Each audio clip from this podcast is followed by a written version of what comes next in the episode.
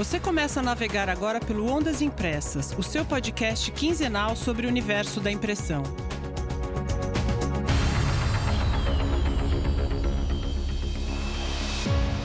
Salve, salve, militantes da impressão! Como é bom estar tá aqui de novo. Eu, Tânia Galuzzi, do outro lado da tela, Milton Costa. Olé, olé, Milton. Olá, Tânia, que bom estar aqui, né? Outra vez na nova temporada do nosso Ondas Impressas. Exato, eu estava com muita saudade de gravar para vocês, afinal foram três meses aí de parada, né? E eu estou muito feliz de estar aqui novamente, de ter essa oportunidade de conversar com vocês, falando sobre o universo da impressão. Bom, sobrevivemos a 2020, né, Milton? Esse ano tão triste, tão difícil, mas acho que algumas coisas ficam na peneira de 2020. E ó, você quer ver uma coisa bem legal de 2020? o lançamento do álbum do guitarrista americano Joe Bonamassa, Royalty. É o álbum novo, tá muito interessante. O Joe Bonamassa tem uma carreira extensa, ele deve ter 40 e poucos anos. Ele começou a tocar guitarra quando ele tinha acho que 3, 4 anos. Mas desse álbum, Royalty, eu gostei especialmente da música I Didn't Think She Would Do It. Uma música muito legal, supimpa, principalmente para quem gosta dessa mistura de rock e blues, essa combinação que eu acho maravilhosa. Ah, você sabe que eu gosto muito de blues, mas você sabe que eu sou fissurado em jazz, né, Tânia? Então, nessa linha, também vou dizer uma coisa: descobri alguns jazzistas novos despontando como a Connie Han. Connie Han é uma pianista americana. Interessante que ela tem ascendência chinesa, né?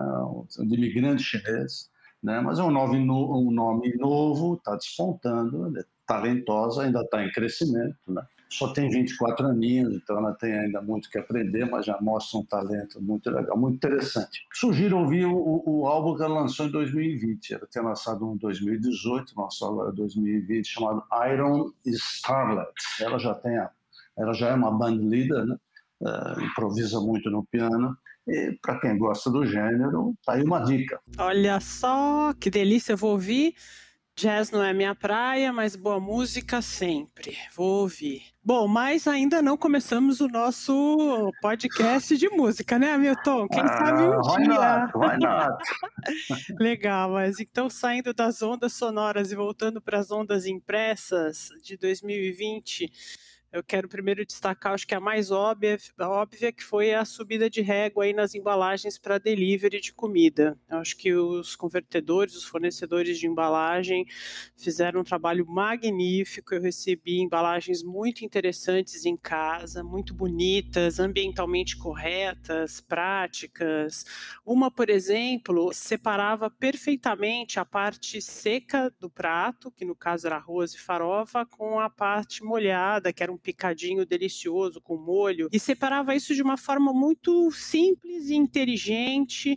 Então, acho que ajudava a reproduzir na casa da gente aquilo que a gente, o impacto que a gente tem quando a gente recebe o prato no restaurante. Lógico, guardadas as devidas proporções, mas é, a comida estava ótima e, e bonita de ver. Então, eu acho que essa, esse é um saldo muito legal. E o outro que a gente acompanhou mês a mês, né, Hamilton, com muita torcida, foi a recuperação do mercado editorial. O fundo do poço foi lá em abril e depois eles, os números começaram a subir, subir e a gente chega no fechou o ano, a gente chegou ao final do ano com um número bem positivo. Os saldos das compras, principalmente as compras online, né, o varejo online, como saiu na pesquisa mensal da GFK para a ANL, Associação Nacional das Livrarias, o saldo dessas compras foi de 2,1 bilhões em 2020, com um crescimento de 2% em relação a 2019. Bem interessante, né? Mas, sem dúvida, inclusive o Snell uh, publicou recente a pesquisa da Nielsen para esse começo de ano, em janeiro ele deu um salto ainda maior, né? 19%, que é uma coisa assim impressionante.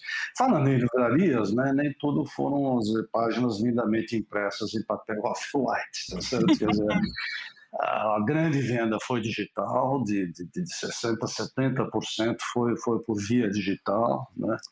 Mas a própria SNEL prevê que isso tende a se estabilizar um pouco e possivelmente ao longo do ano chegar em 50%, meio a meio. Claro que ainda é reflexo da questão da distribuição com Saraiva, cultura, etc., além da própria questão da pandemia. É, realmente tem bastante coisa para ser ajustada, mas eu acho que a gente tem que comemorar esses números, porque afinal são números positivos de um ano tão complexo, né? E o setor podia estar tá aí amargando números negativos como os outros mercados. E, e, esse movimento que você falou, ele continua, né? Essa, esses números da Nielsen, da Snell, né? Então, elevação de 19% no volume de livros vendidos em janeiro desse ano em comparação a janeiro de 2020. Muito bom.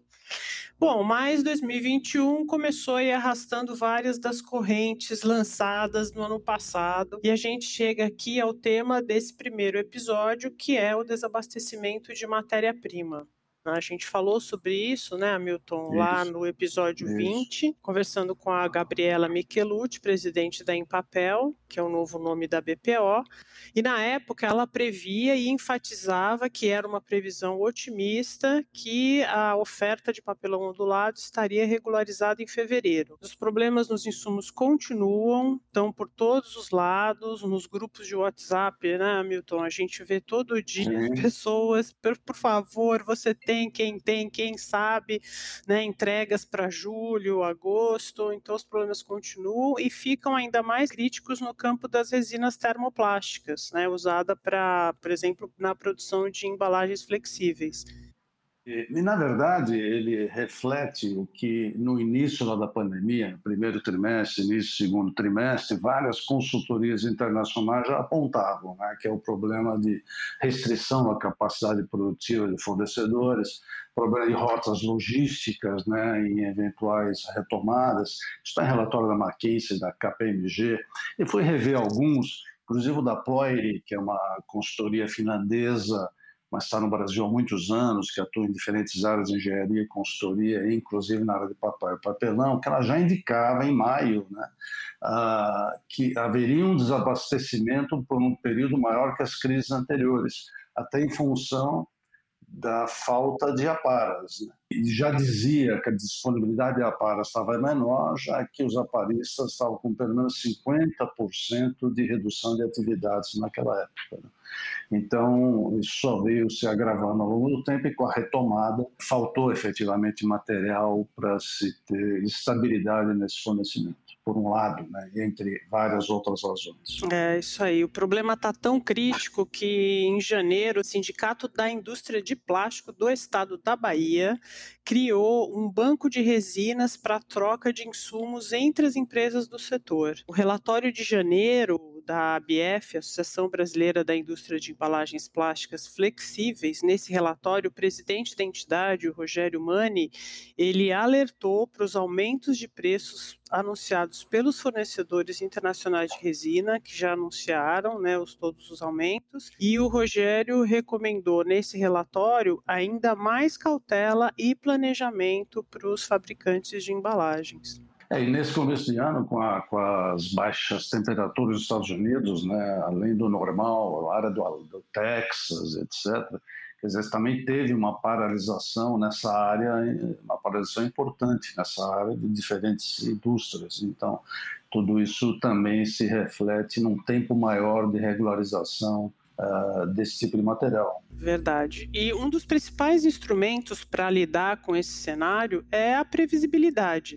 Só que esse substantivo ele praticamente sumiu dos dicionários com a pandemia. E quem levantou esse ponto, conversando com a gente, que é uma entrevista que a gente vai ouvir agora, foi o gerente de supply chain da Gráfica Antilhas, o Rogério Ordonha. Então vamos ouvir o Rogério falando sobre essa questão da previsibilidade.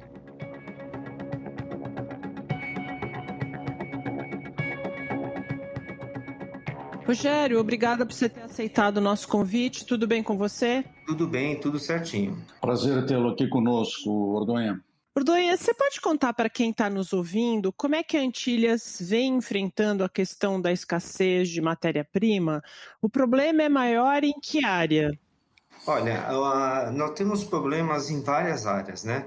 Então, a gente pode considerar papel, cartão, né, papel para sacola, cartão, caixa de papelão, pallets, resinas, uma certa restrição de fretes e adesivos de uma maneira geral.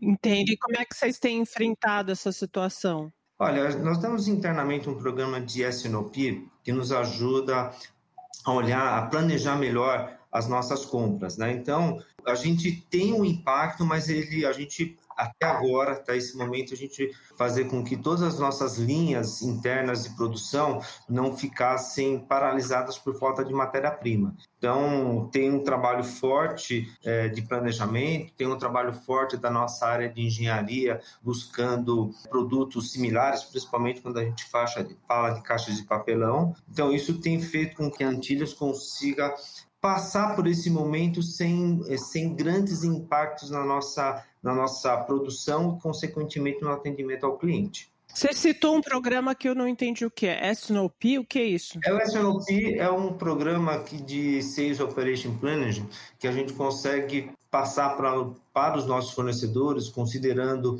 aquilo que nós vamos vender, um planejamento de matéria-prima. Essa previsibilidade é importante porque o que a gente compra, na realidade, com os nossos fornecedores, né, quando a gente fala de papel, cartão, é espaço em máquina. Os fornecedores já conseguem reservar esse espaço em máquina. O que a gente vai colocar dentro desse espaço em máquina, qual o tipo de papel, qual o tipo de cartão, isso no curto prazo a gente consegue determinar. Então, essa previsibilidade é super importante porque se você não passa essa previsibilidade, ainda mais nesse momento, o, seu, o espaço em máquina que você tem é, reservado, o fornecedor ele acaba reservando ou repassando para outras empresas. O que é uma das vantagens do modelo da Antilhas, né? Como vocês trabalham na previsão da sua programação, não é uma venda sob encomenda para esse mês e para outro mês. Vocês têm um planejamento quase que anual disso, né? Isso facilita um pouco esse, esse tipo de planejamento com o seu fornecedor, não é isso?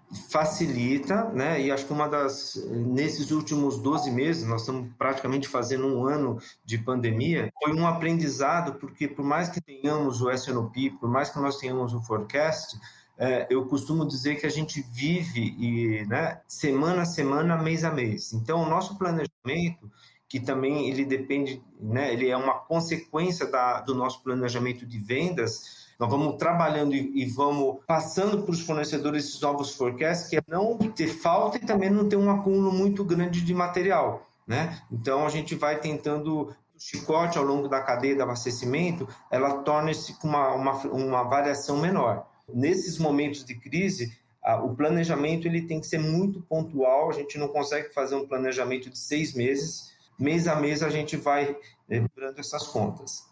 Agora, vocês têm contato com, com os grandes fornecedores, né?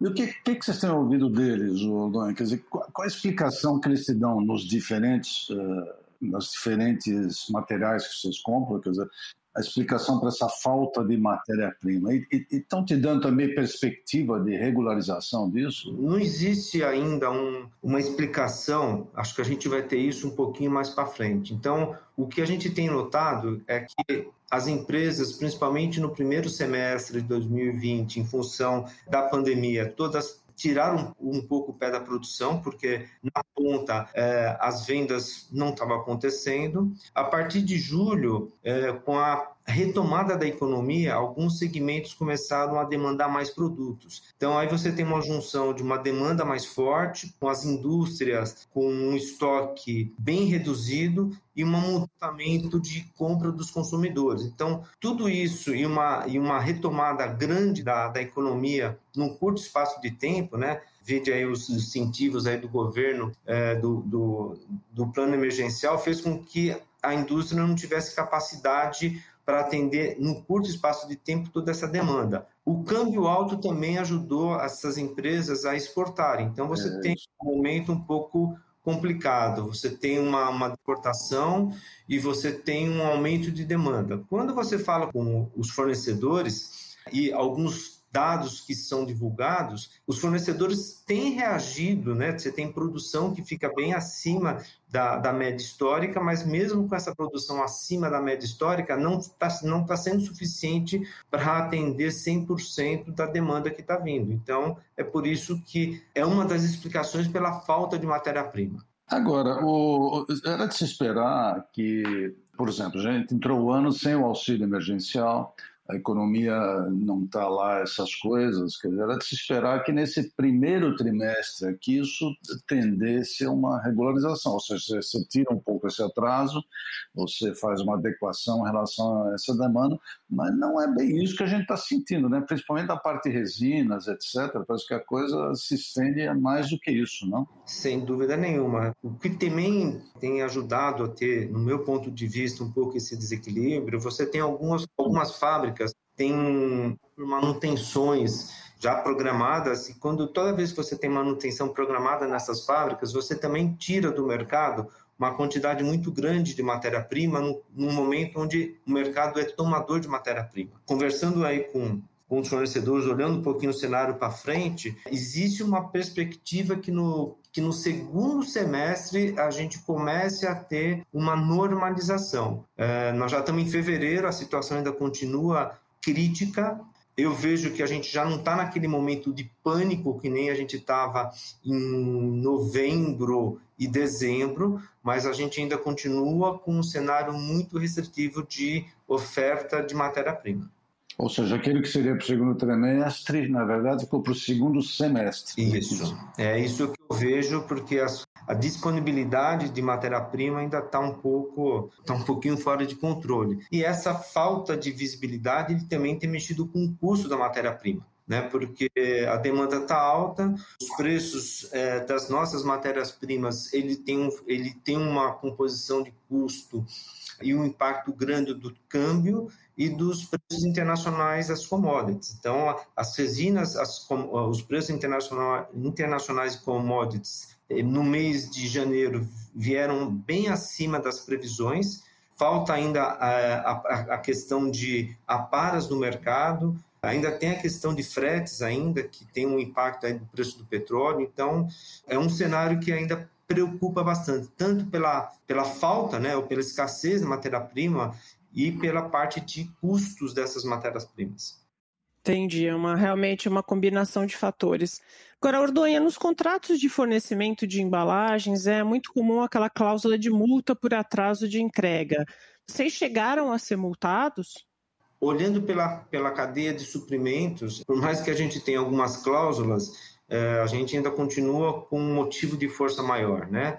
E pelo lado dos clientes, o que a gente tem passado para todos os nossos clientes é o cenário atual. Então, tem muitas coisas que não dependem exclusivamente da Antilhas, por mais que a gente faça os nossos planejamentos, evitando essa, essa quebra de fornecimento. Então, assim, a gente não tem aplicado multa e a gente também não tem é, repassado multa para os nossos fornecedores. Acho que é um momento que a gente precisa, a gente tem conversado bastante, e o relacionamento a longo prazo com fornecedores e com os clientes, explicando o momento atual, né? E ajuda muito no entendimento dessas situações. Tem sido possível repassar, porque vocês têm tido um aumento forte baseado em tudo o que você falou.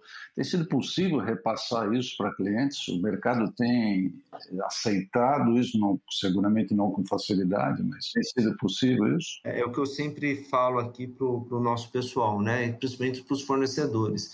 A velocidade com que os convertedores recebem o aumento de preço e no índice que recebe não é a mesma velocidade que o meu pessoal de vendas consegue repassar para os clientes principalmente nesse, nesse momento onde que as matérias-primas têm aumentado o preço mensalmente. Então, a gente não tem conseguido, tem sido muito difícil. A gente tem, é, eu costumo, eu costumo olhar o, a, o supply chain de duas maneiras, né? Eu tenho fornecedores grandes com pouca ofertas, não, não são, né? Quando a gente fala de papel e cartão, são quatro, cinco. Os clientes são grandes clientes então, o convertedor, no caso da Antilhas, a gente fica, é o sanduíche. Então, a gente fica, Isso. as margens vem, vem, vem trabalhando, vem reduzindo, né, nesse, nesse momento, não tem jeito. porque a gente não consegue, por mais que a gente tente convencer e explique, é, a velocidade não é a mesma. Perfeito, Ordonha. Muitíssimo obrigada pelas suas informações. Você apresentou um cenário que é bastante complicado. Imagino que a sua posição não esteja sendo fácil dos dois lados, justamente estando aí no meio desse sanduíche. Te agradeço bastante e desejo muito boa sorte. Obrigado, gente. Foi bom ter rapidamente ter passado um pouquinho da, da nossa experiência nesse momento de pandemia, né, onde a gente vai vivendo semana a semana, mês a mês. Obrigado, Odonha, pela sua participação. Um grande abraço. A dificuldade de repassar os aumentos de custo com a matéria-prima é um problema crônico da indústria de impressão, né, Hamilton? É, como bem disse Ordonha, quer dizer, a indústria de impressão está no meio de um sanduíche, né, com dois lados muito fortes, dois pães muito fortes, né, seja no fornecedor, seja do cliente. Esse repasse para o cliente nem sempre é muito tranquilo. Como não vem sendo, exige muita negociação. É isso aí. E para aliviar a pressão sobre os preços, a Abgraf, a Associação Brasileira da Indústria Gráfica, enviou em janeiro um ofício lá para o Ministério da Economia pedindo a redução das alíquotas de importação de quatro tipos de papéis, que atualmente giram em torno de 5 a 20%. Para falar sobre isso, a gente conversou com o presidente da entidade, o Levi Seregato.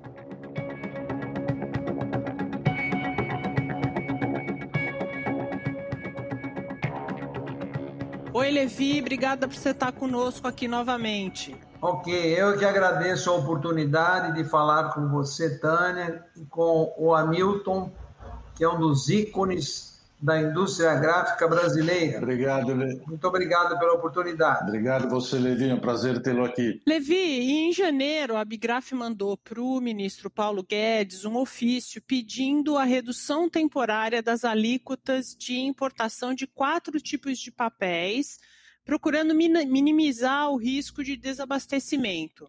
Você pode detalhar essa proposta? Quais são esses papéis e como é que ficariam as alíquotas para cada um deles? Então, na verdade, nós enviamos essa carta para o ministro Paulo Guedes, lá no ministro da Economia, né, no sentido de reduzir o imposto de importação de quatro tipos de papéis, que têm as suas NCMs correspondentes ao papel maculatura, craft, semi-craft que são utilizados para a fabricação dos microondulados, e os cartões de gramatura alta. O, o ministro, seu gabinete recepcionou a carta e encaminhou para a CAMEX, e nós estamos aguardando um posicionamento da CAMEX. Na verdade, nós pretendemos reduzir as alíquotas, né? Hoje nós temos uma alíquota de 12 a 14% e o nosso pleito é que venha para zero ou no máximo 2%. Já há um precedente no pessoal do PVC. Quem atua com PVC já teve essa oportunidade através de uma redução de alíquota, cotas definidas para importação e um prazo de validade de 90 dias.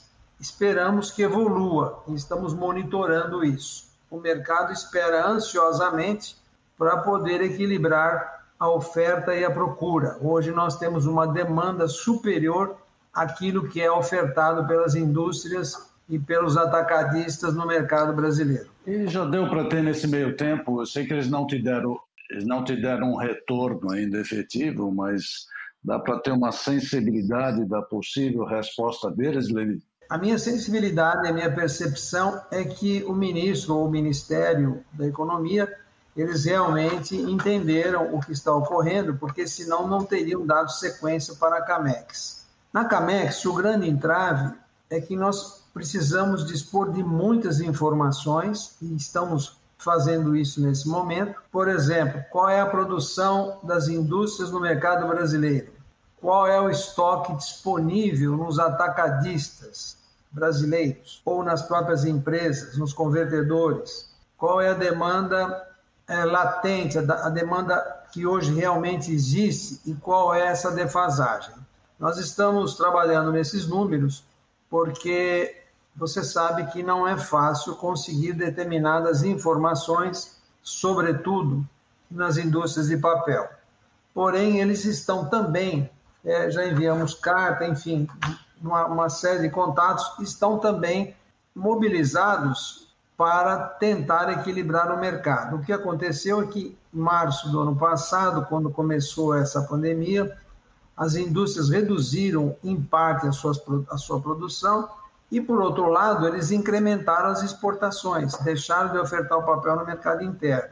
Quando nós retomamos, a partir de julho, agosto, onde o delivery começou a pisar no acelerador, as entregas é, a domicílio começaram a aumentar, os restaurantes fechados e todo mundo pedindo os alimentos em casa, condicionados aí na, nessas embalagens, sobretudo com a utilização de, dos microondulados e, e, e mesmo dos papéis mais pesados, dos cartões, o que ocorreu é que foi uma surpresa, né? O mercado, de repente, acelerou de uma tal forma que não se encontrava mais matéria-prima no mercado para as gráficas trabalharem. Isso é uma coisa que veio para ficar. Eu penso que o delivery em todos os níveis, quer seja de alimentos, quer seja de produtos essenciais, higiene, etc., para, para as famílias, para as pessoas, isso veio para ficar. Então, nós temos que agora tentar aumentar a oferta da matéria-prima, do papel,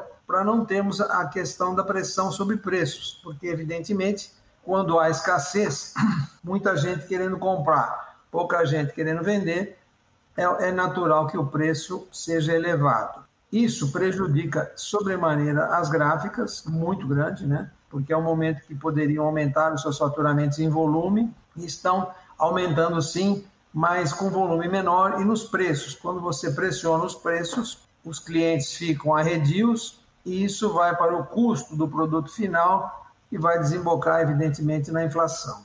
Agora, Levi, você falou uma coisa importante aqui para a gente, que é a questão dos números. Você pode abrir algum número para a gente, é, falando, né, gente, vocês estão pedindo a redução das alíquotas, então, para ampliar essa importação de, de, desses papéis que você citou. Você pode posicionar o ouvinte qual é essa importação, quanto o Brasil importa hoje desses papéis? Então, nós estamos é, recebendo esses números por esses dias, né? Eu acredito que mais uns quatro ou cinco dias nós vamos ter números mais próximos da realidade. Eu não me atreveria nesse momento a falar qualquer número, porque qualquer meio ponto percentual para mais ou para menos acaba alterando a estatística e os gráficos de importação e de exportação. Né? O que eu sei é o que, o que nós também estamos, que é um fato importante, é verificando a oferta desses papéis no mercado internacional, porque não adianta também. Nós fazemos um, um esforço gigantesco para redução das alíquotas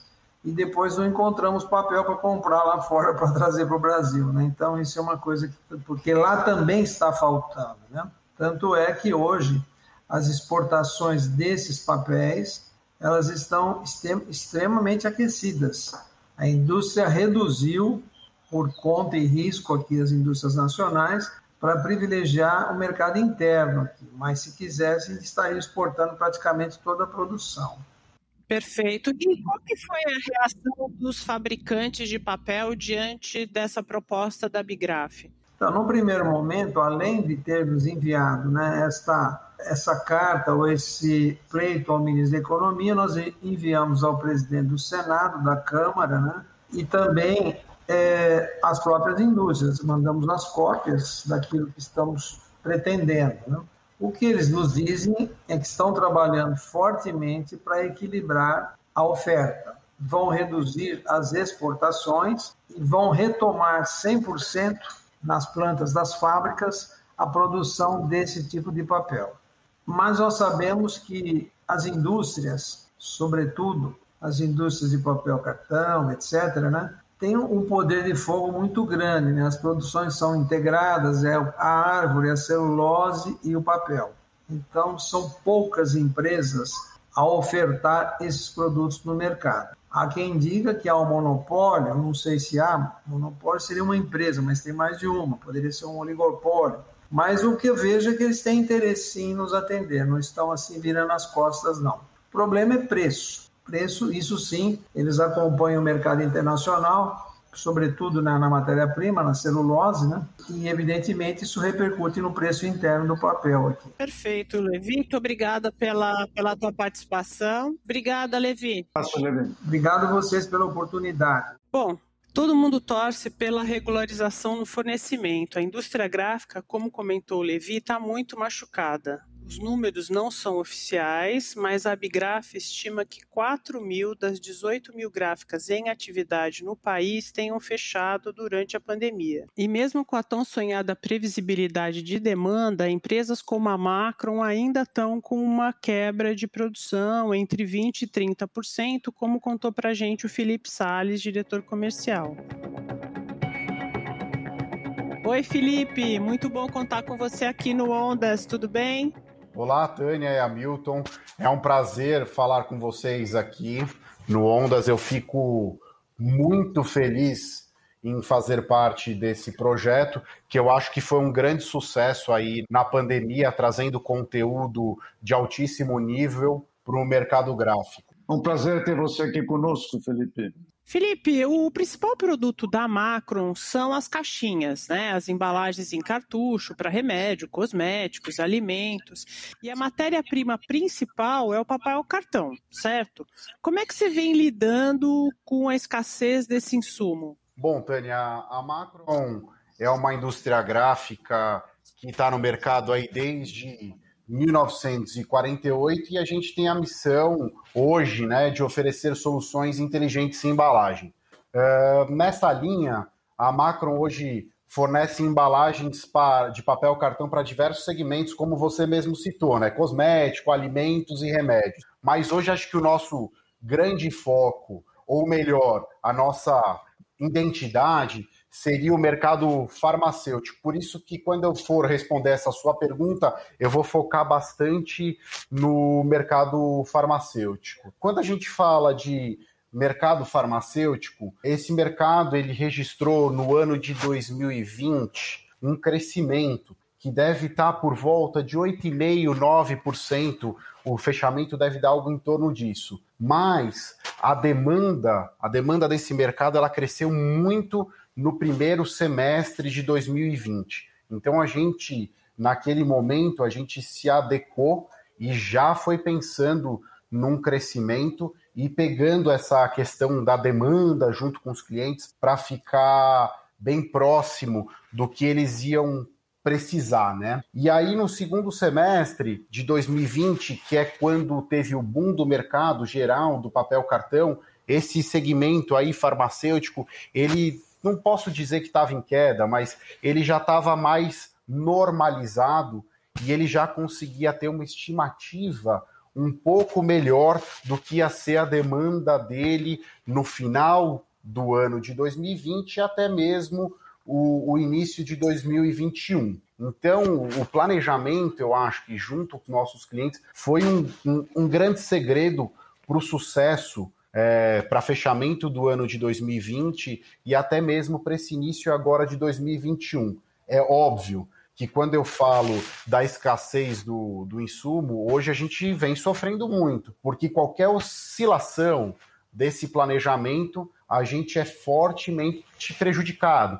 Então a gente teve que fazer a risca, né, é, esse controle aí dos volumes. Mas a gente está está seguindo até com, eu diria, com um certo, um certo sucesso é, nesse primeiro momento aí que a gente está vendo que existe uma escassez da matéria-prima do mercado. O Felipe, você, pelo que você fala do farmacêutico, que ele realmente foi um dos que despontaram na pandemia junto com o alimentício, né? Ele não teve, então, aquela, aquela caída como a maior parte dos setores teve, ou seja, no segundo trimestre, que, dá uma, que deu aquela baixada, inclusive uh, no próprio pessoal de, de matéria-prima, para depois ter uma retomada forte adiante. Quer dizer, o farmacêutico ele já veio forte do começo do ano, tá certo? Então não, não, chegou a dar essa caída, então vocês não chegaram a sentir essa diferença em relação ao segundo semestre, talvez tenha sido mais estável, não é? Foi isso. Isso ajudou então nessa questão do planejamento e da própria matéria-prima. O, o que acontece, Hamilton, é o seguinte: como a gente é o fornecedor, né? Então, é, ele já vendo que poderia ter esse crescimento da, da demanda, no segundo trimestre foi um dos trimestres que mais aceleraram no segmento farmacêutico. Então, eles tiveram, enquanto todo o mercado estava em queda, o segmento farmacêutico ele apresentava sim um, uma aceleração e a gente estava se preparando para isso. É óbvio que é, no segundo semestre é, o, o, segmento farmacêutico ele teve uma estimativa de diversos medicamentos que não tiveram tanto sucesso, não vou nem dizer sucesso, mas tanta utilização que ivermectina, a gente falava de hidroxicloroquina, que eram medicamentos que seriam usados para prevenção ou para o tratamento é, do COVID, da Covid-19, do coronavírus. Então a gente acabou, acabou fornecendo nesse momento bastante embalagem para o mercado farmacêutico e também para paracetamol. Isso cresceu bastante o consumo. É lógico, é, o que eu falo, que aconteceu muito no segmento farma, a gente tem os outros segmentos, mas quando eu falo que a Macron tem identidade do farmacêutico, é que grande parte da minha produção está focada nesse segmento. E, e, eles, o farmacêutico, eles têm uma previsibilidade um pouquinho maior do que os outros segmentos que a gente trabalha. Então, os outros segmentos a gente teve uma dificuldade de, de previsão, tá? Então, nesses outros, a gente sofreu um pouquinho mais no cosmético e no alimentício, até porque eles estavam numa depressão muito grande no primeiro, no segundo trimestre, colocamos assim, e eles não tinham uma ideia que o consumo ia retomar no que muitos falaram que é uma retomada em V, né? Um crescimento muito rápido e acelerado. Então, por isso que teve esse, é, essa quebra no fornecimento aí para esses segmentos hoje. Por isso que também uma entrevista recente sua no Valor Econômico, você vem pedindo aos, seus, aos clientes, aos segmentos que você atende, para que trabalhasse uma melhor previsão de consumo, é isso? É isso mesmo, Hamilton. A gente, a gente acredita bastante, a Macron, ela trabalha muito com, com essa previsão, né? Então, é óbvio, o que a gente tem certeza de uma previsão é que ela está errada, né? Nunca ela consegue ser uma acuracidade 100%. Mas ter já uma previsão, eu acho que é um, um grande diferencial. Tem um ditado Yiddish que diz o seguinte: o homem planeja e Deus dá risada, é isso? Perfeito. Felipe, deixa eu te perguntar, como é que está a demanda hoje? A gente está gravando hoje, 12 de fevereiro. Me diz como é que está a demanda. E aí eu estou pensando não só a sua a demanda dos seus clientes para você, mas eu estou falando da demanda de, de papel cartão, né? Como é que tá? Como é que você está sentindo hoje? E fala para mim como é, qual é a perspectiva para os próximos meses. Então, na tua opinião, na tua visão, quando a gente vai ter uma estabilização no fornecimento de papel cartão? Primeira resposta que eu te dou, Tânia, adoraria ser esse, esse mágico da previsão aí de quando vai regularizar. Mas eu tenho meu filho. Eu tenho meu feeling, eu não posso afirmar nada, porque seria muito leviano da minha parte afirmar qualquer coisa com tanta certeza. Mas eu acho assim, a demanda desse primeiro trimestre, dos clientes que a gente conseguiu planejar, a gente está muito alinhado com a nossa meta. É, não significa que a gente tenha insumos para fornecer. A gente ainda está com algumas quebras de, de insumos, sim. Hoje eu acho que a gente deve estar tá com uma quebra de 20% a 30%. Ou seja, eu não consigo entregar para tudo aquilo que eu precisaria mas pelo menos a previsão está muito casadinha. Então está um atraso aí de, de 15, 20 dias que a gente está conseguindo negociar junto com os clientes aonde exista essa quebra. Mas a gente, a, a gente teve até esse sucesso por causa do planejamento. O problema é o seguinte: a gente está muito alinhado com o que a gente tinha estimado. Só que esse ano de 2021, é, a gente gostaria de fazer um plano de expansão em novos clientes e mercados. Quando a gente fala numa prospecção, e aí quando eu trabalho uma prospecção numa situação que a gente está agora, a gente fica muito receoso para atuar em novos clientes, em novos mercados, sendo que a gente não sabe como é que vai ser essa regularização do papel cartão. Hoje os papeleiros, eles estão trabalhando que no passado a gente chamava de regime de cotas, quando a gente teve algumas quebras de fornecimento também. Eu não estava na operação da gráfica nessa época, acho que já foi isso, foi na década de 90, mas a gente sabe que já aconteceu, já aconteceu isso. E hoje os papeleiros ficam um pouco bravos quando a gente fala que é regime de cota, mas é muito parecido. Se eles não querem que chame de regime de cota, a gente pode inventar um outro nome aí, mas é, eles não têm é, a capacidade produtiva deles está toda ocupada, então eles não têm uma liberação de, de material é, acima do que eles conseguem produzir. E o que eu acho que essa normalização, aí é meu feeling, tá? E aí em conversas com os papeleiros, ela deva ocorrer no mês de abril ou maio. Então, abril ou maio, acho que já deve ter uma regularização, que infelizmente, né? Por que, que eu estou falando isso? Infelizmente, a pandemia não acabou. Então, como a pandemia não acabou, a gente sabe que a gente vai ter uma queda de consumo, provavelmente, é, seguindo as mesmas linhas do ano passado, um pouco mais tênue, mas que a gente vai ter uma recessãozinha assim agora nesse primeiro trimestre. E tendo essa recessão, a gente vai diminuir com certeza o consumo de embalagens nos outros segmentos. Entendi. Felipe, agora explica para quem está nos ouvindo, assim, rapidamente, o que é esse regime de cotas? Esse regime de cotas, Tânia, é assim: o fornecedor, ele tem, o fornecedor, o papeleiro, né? Ele tem uma quantidade que ele vai produzir. Então, vamos supor aqui, hipoteticamente, ele tem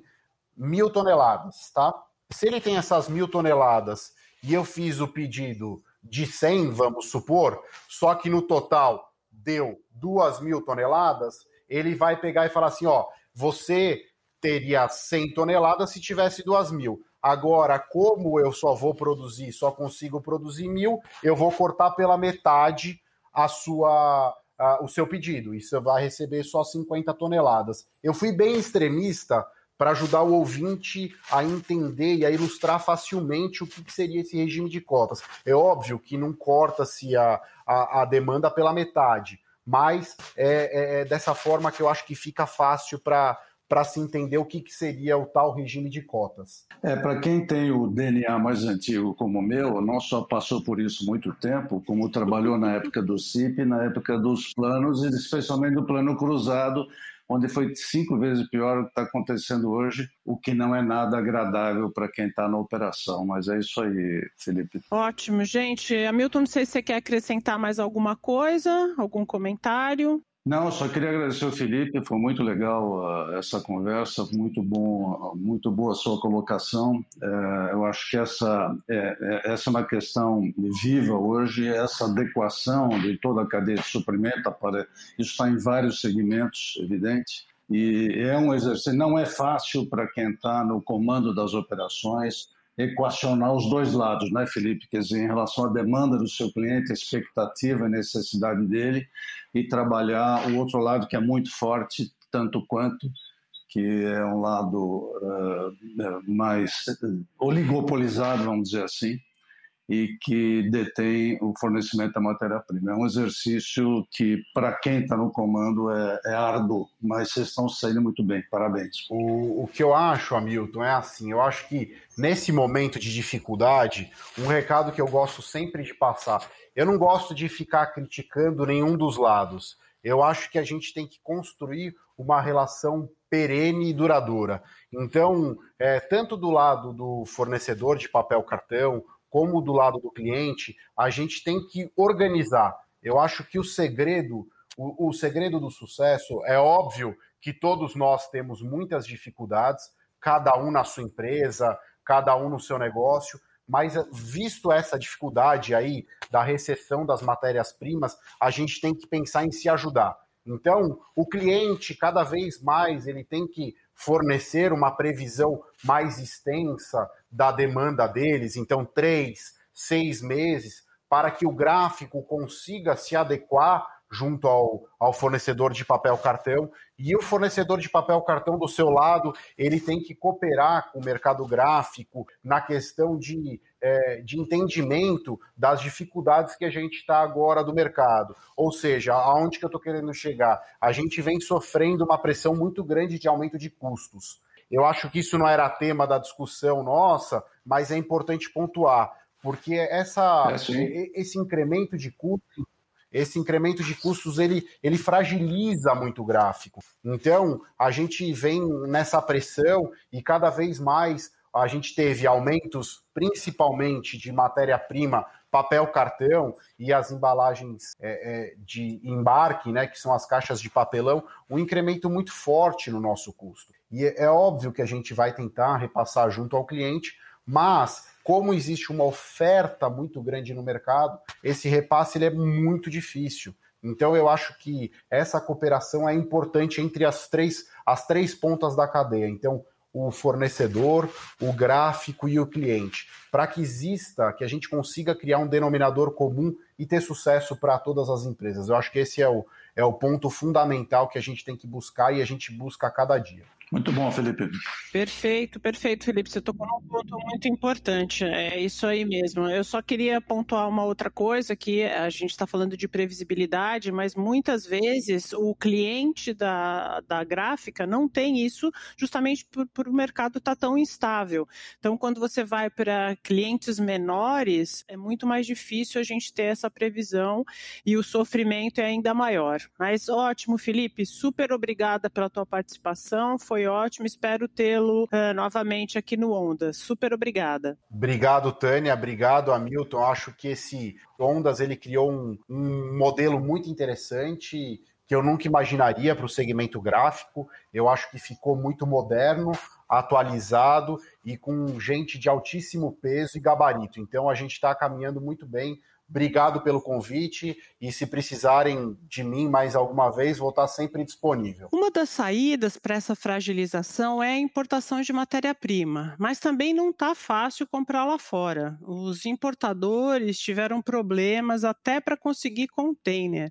No início de janeiro, eu li no Estadão que o preço para trazer um container de Xangai estava 4,5 vezes mais alto do que no começo de 2020.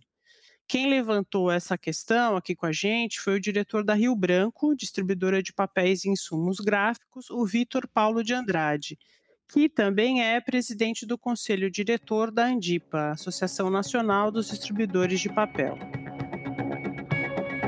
Vitor, tudo bem? Bom tê-lo aqui conosco. Vou falar com você, Tânia Hamilton. Grande prazer falar com você, Vitor. Vamos lá. Vitor, a Rio Branco distribui uma extensa linha de produtos, com vários tipos de papéis e cartões e até chapa e tinta.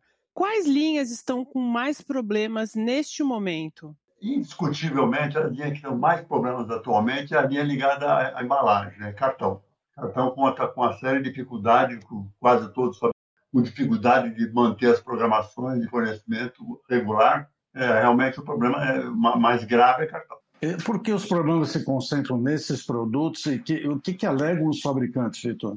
Nós tivemos no ano passado a, a pandemia e o, e o, lockdown. Ficaram dois, três meses sem fornecer, sem, sem comprar. A maioria da cadeia diminuiu muito o consumo, as demandas. Realmente, vamos dizer, é, o que ele chama de pipeline esvaziou. Ou seja, todo mundo baixou o estoque rapidamente. Quando se viu que a recuperação da economia seria em V, no IU, todo mundo foi repor estoques, não havia para todo mundo. E aí começou a dar problemas, principalmente, por exemplo, no caso de cartão, nós tivemos um problema grave com a China. Por quê? Porque a China deixou de fornecer, não tanto por falta de produto, mas por falta de frete, por falta de containers que custavam, vamos dizer, o ano passado, meados do ano passado, 1.800 dólares para Santos, 1.800 dólares, chegou a 9 mil dólares. Nossa. E isso criou, vamos dizer, um impasse muito grande. Muitas, e, inclusive, na China, não aceitavam pedidos, mesmo que você comprasse FOB, porque ele acreditava que você não ia conseguir o container. Ele acabava ia, ficando no pátio dele para a mercadoria. Então, isso criou muito problema e, e isso e se estendeu para o mundo inteiro. Quer dizer, todo mundo quer recuperar os estoques aqui no Brasil de cartão e de, de embalagem. O, o, pouco que vinha da Força, a Fábrica Nacional, e o pouco que vinha da China é, é suspenso. Criou esse, esse, impasse. Hoje nós estamos, eu acho que vai ser recuperado, que, vai, que nós vamos ter, vamos ter, isso vai voltar à normalidade, a, a, principalmente após o Ano Novo Chinês, que agora, tá, agora no começo de fevereiro, deve regularizar já começou a haver um prenúncio de, de, o frete já começou a cair, já começou a haver indícios de, de queda do, do, do, valor do container, ou seja, então já já já, é um, já, já vai melhorar. Mas leva algum tempo. Se depender de produção estrangeira, leva 90 dias, 90, 120 dias, né? Então a gente, então isso quer dizer o cenário vai se regularizar mesmo lá para o quê? Para junho? Qual é a tua expectativa? Segundo semestre. No, no, cartão, eu acho que vai se normalizar no segundo semestre. E como distribuidor e líder setorial, Vitor, e diante desse cenário, né, de uma regularização no segundo semestre, o que, é que você recomenda para o gráfico hoje? Há alguma forma de minimizar o problema? A falta, é, falta produto é insolúvel, né? Quer dizer, não tem como os preços estão mais, vamos dizer, é, mais estáveis, não está aquela queimação de preço que teve no ano passado, então, com certeza, os gráficos vão operar menos, vamos dizer, quantidade por falta de matéria-prima, mas com mais margem. Então, dá para equilibrar. A empresa não, é, não, não vai ser um negócio grave. Vitor, agradecemos demais sua, sua participação, sua, seus comentários, seus prognósticos, né, que se cumpram o mais rapidamente possível, que isso possa se, regularizar, que para vocês também é difícil. Né? Agradeço bastante, Vitor. Obrigada pela tua entrevista, obrigada por participar aqui do Ondas Impressas. Ok, obrigado a vocês. Espero que tudo corra, corra bem para o futuro para todos nós. Então, Hamilton, você acha que dá para fazer um balanço de tudo isso que a gente ouviu? Olha, acho que a gente tem que olhar o todo. Né? A gente tem uma grande questão conjuntural mundial, que é a pandemia.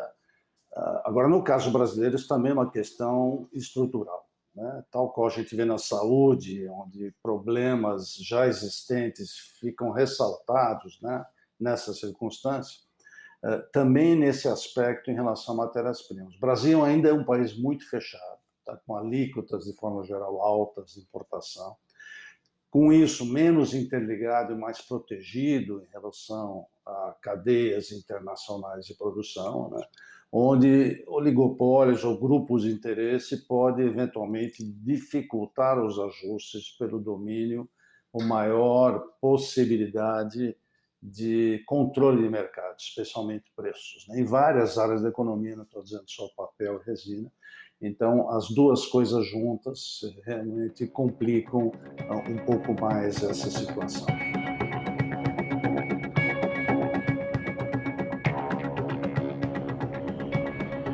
Impressão final. Bom, para começar a impressão final, eu vou recomendar um podcast que tem tudo a ver com a sugestão que a gente deu lá no início do episódio, que é o nosso que tem a ver com o nosso amor pela música. Eu estou falando do podcast Ser Sonoro, que é conduzido pelo pesquisador Fernando Garbini Cespedes. Ele fala sobre como os sons viraram música lá nos tempos primitivos, né? O Fernando fala como as músicas criaram novos mundos, enfim a gente precisa ouvir para entender. São sete episódios deliciosos, um verdadeiro oásis no meio dessa balbúrdia que a gente vive. Agora vamos às notícias. Você tem até o dia 10 de março para responder à pesquisa econômico-financeira 2020 do Núcleo de Pesquisas Boas Impressões.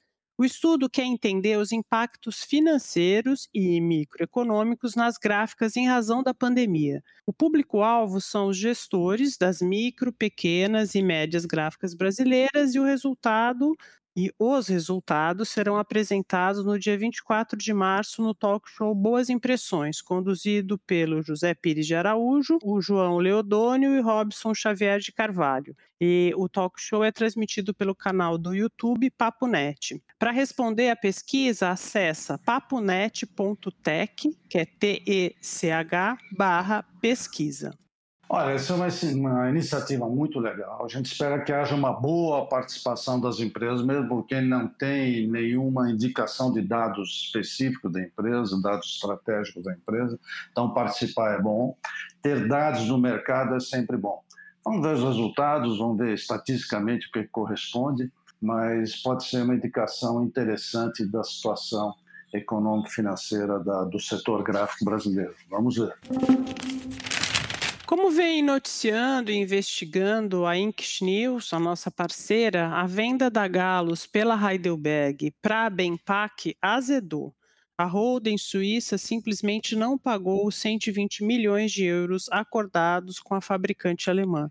Essa foi uma operação muito questionada desde que a Heidelberg anunciou isso. Quer dizer, o grupo Bompac não tinha muita tradição nessa área e, ao final, mostrou que não tinha, na verdade, respaldo para compra. É um pouco estranho tudo isso, né?